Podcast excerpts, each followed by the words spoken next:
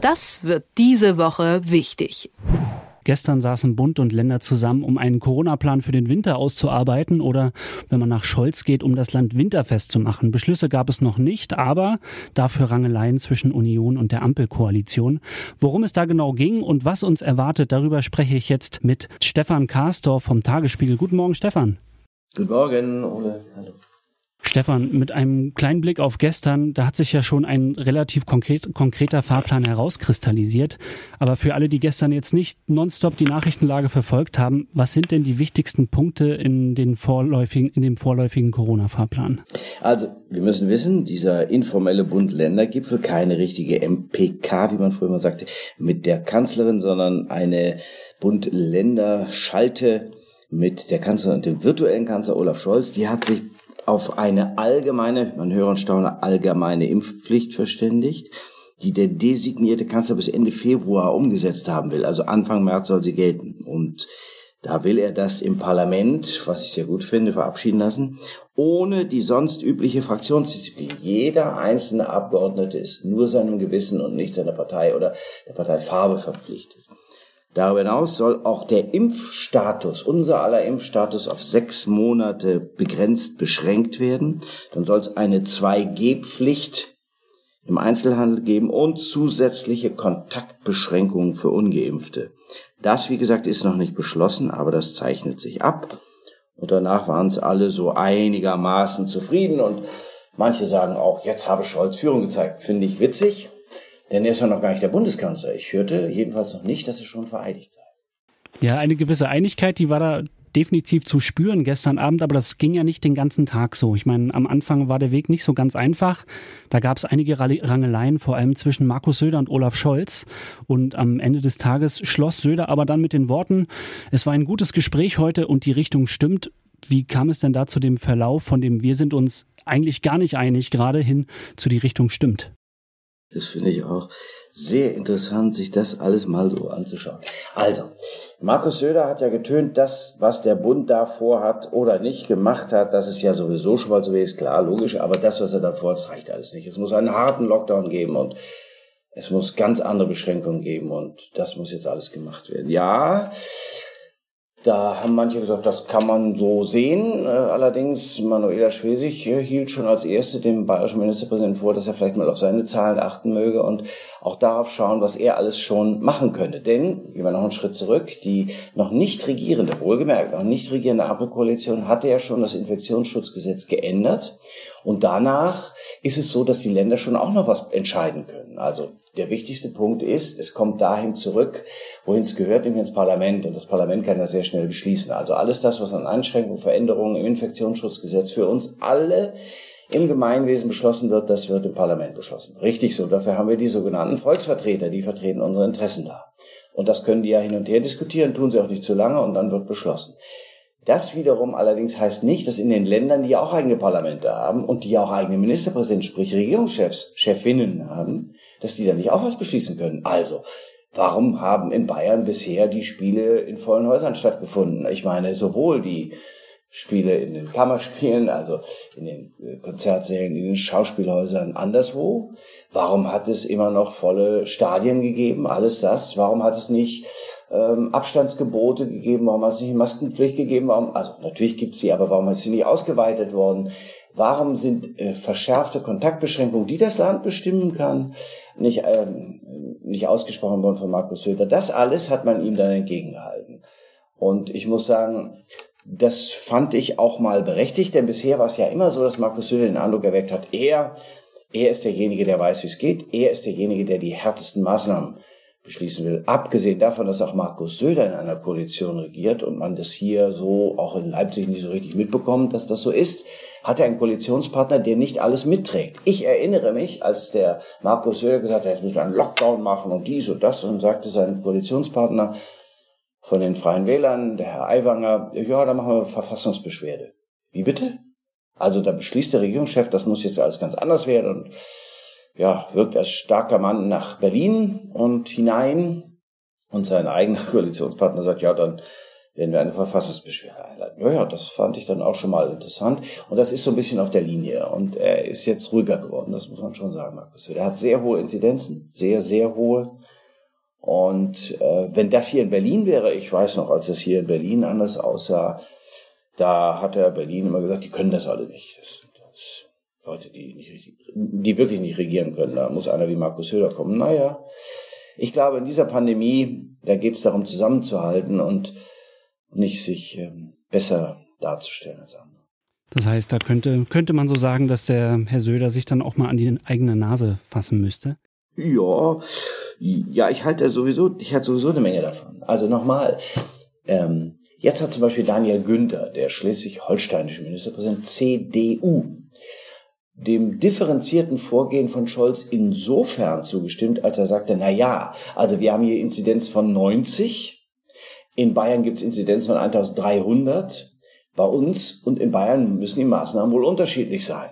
Können sie ja auch. Das würden die Menschen, sage ich jetzt mal, auch nur sehr schwer einsehen. Wenn du in in Schleswig-Holstein eigentlich normal, weitgehend normal, soweit es die Pandemie dann doch zulässt, also äh, leben kannst und äh, dann doch Einschränkungen wie eine Bundesnotbremse, scharfer Lockdown, was auch immer, ertragen müsstest. Das, das mindert die Bereitschaft der Menschen mitzutun. Ja, wir müssen ja alle, wir alle wollen ja mitgenommen werden. Wir wollen gehört, gesehen, erkannt werden. Und da möchte man ja nicht einfach, dass alles so über einen Kamm geschoren wird. Und die Menschen in, ich noch, sag noch mal, in Schleswig-Holstein, die würden das, glaube ich, nicht gut finden. Und Daniel Günther sagt, ja, deswegen sind die Maßnahmen angemessen. Und sie würden dann auch entscheiden, wenn es denn anders wäre. Ja, da dachte ich mir auch, guck mal an, der eine CDU und der andere CSU, und das ist noch ein ganz anderer Zungenschlag.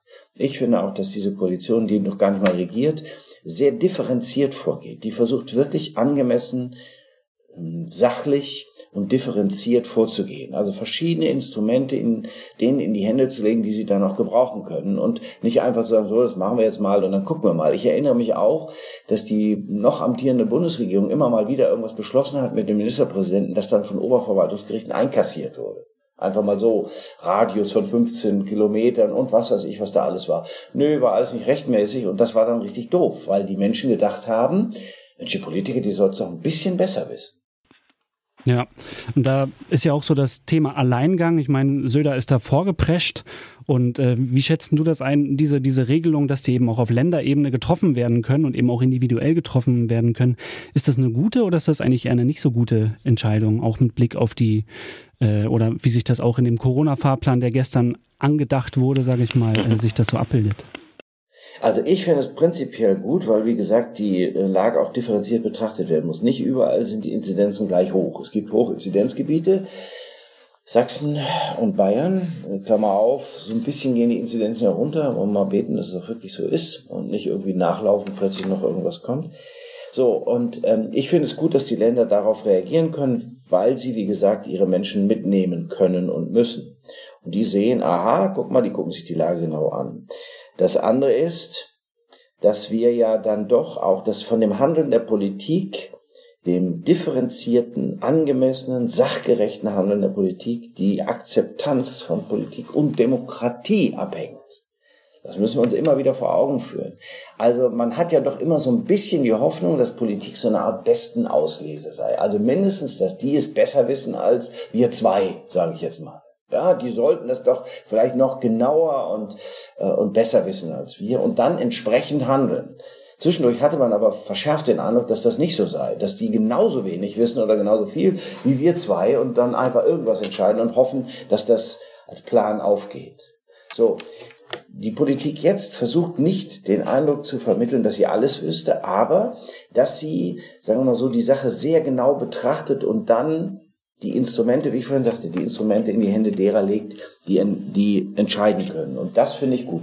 Es bleibt ja immer noch, wenn alles ganz schlimm wird, es bleibt ja immer noch die Möglichkeit für den Bund, zu sagen, jetzt machen wir eine Bundesnotbremse, jetzt machen wir einen scharfen Lockdown. Alles das wird dann schon noch gehen. Das Verfassungsgericht hat ja gesagt, es war angemessen. Aber jetzt gucken wir doch mal, ob wir diese Welle von Corona nicht so auch beherrschen können. Denn wir sind doch alle so ein bisschen ausgelaugt und die Vorstellung ist schon wieder so einen richtigen Lockdown. Ach du lieber Gott. Ich sehe es ein, wenn es sein muss, aber ach, ich wünschte mir, dass es nicht sein müsste. Ja, da, da rollen sich bei mir auch die Zehennägel hoch, wie man so schön sagen könnte. Aber wenn wir nochmal auf morgen schauen, da sollen ja dann erste konkrete Beschlüsse gefasst werden. Vielleicht in, in Kürze noch, mit welchen rechnest du da oder wo ist da noch das größte Streitpotenzial? Also ich glaube, alles das, was wir vorhin am Anfang so gemeinsam festgestellt haben, das wird kommen. Also es wird Kontaktbeschränkungen weitere geben für Geimpfte. Also jetzt nicht so eine Isolation, wie Daniel Günther sie gefordert hat. Also wer ungeimpft ist, der wird isoliert gewissermaßen, darf gar keine Kontakte mehr haben am besten. Da ist überhaupt niemand mehr drin. Das kann ich mir gar nicht vorstellen. Das ist auch, ich halte das nicht für, wie sagt man immer, gerichtsfest. Also ich kann mir gar nicht vorstellen, dass das zulässig ist. Aber unabhängig jetzt mal davon, das würde auch, glaube ich, jedenfalls meine Meinung, zu weit führen aber äh, noch, also die Einführung von 2G, äh, dass jetzt keine, dass Bars, Clubs und Restaurants geschlossen, äh, Bars und Clubs geschlossen, in Restaurants nicht, weil die sich ja wirklich jetzt sehr genau daran halten. Das allerdings auch sage ich, Kultur und andere Veranstaltungen, Kunst, Kultur und andere Veranstaltungen nicht mehr in dem gewünschten Rahmen stattfinden können. Das glaube ich auch. Dass die Stadien leer sein werden, also dass wir wieder Geisterspiele sehen werden. Nicht nur in Sachsen, sondern auch anderswo. Die Sachsen haben das ja entschieden, also weil es geht. Die Länder können entscheiden. Dann Abstandsgebote, Kontaktbeschränkungen, damit man nicht Lockdown sagen muss. Das wird es alles geben. Auch für die Geimpften, wie mich, da wird es äh, Kontaktverbote geben. Und wahrscheinlich am Ende aller Enden, da muss man aber mal gucken auf die Zahlen, die jüngsten und die kommenden, ähm, es wird so eine tatsächliche Durchsetzung von 2G plus geben. Also, du bist geimpft oder genesen, gut. Und trotzdem möchten wir bitte einen tagesaktuellen Test von dir haben. Und zwar nicht einen Selbsttest, sondern einen Verzeugen könnte mir vorstellen, dass das so ist. Das ist auch bei uns im Tagesspiegel so. Wenn wir Veranstaltungen haben, überhaupt noch, oder wenn wir ins Haus kommen, machen wir auch Tests. Ja, also ich äh, werde meinen mein, mein Impfausweis wird immer gescannt und dann gibt es auch Tests, die man selbst vornehmen kann oder auch verzeugen. Ich gehe jetzt gleich mal und mache hier einen zertifizierten. Aber das ist auch gut, das, das ist alles gut so, das sieht man ja auch irgendwie noch ein. Aber wenn man so, Kontaktbeschränkung ja, aber so richtig nochmal in den Lockdown, wenn, wenn die Maßnahmen, die da jetzt getroffen werden sollen, helfen, wäre ich dankbar.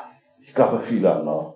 Das war Stefan Kastor vom Tagesspiegel über das Gestern und das Morgen des Corona-Gipfels von Bund und Ländern. Stefan, ganz vielen Dank für deine Zeit und dir noch einen schönen Tag. Ebenso. Tschüss. Das wird diese Woche wichtig.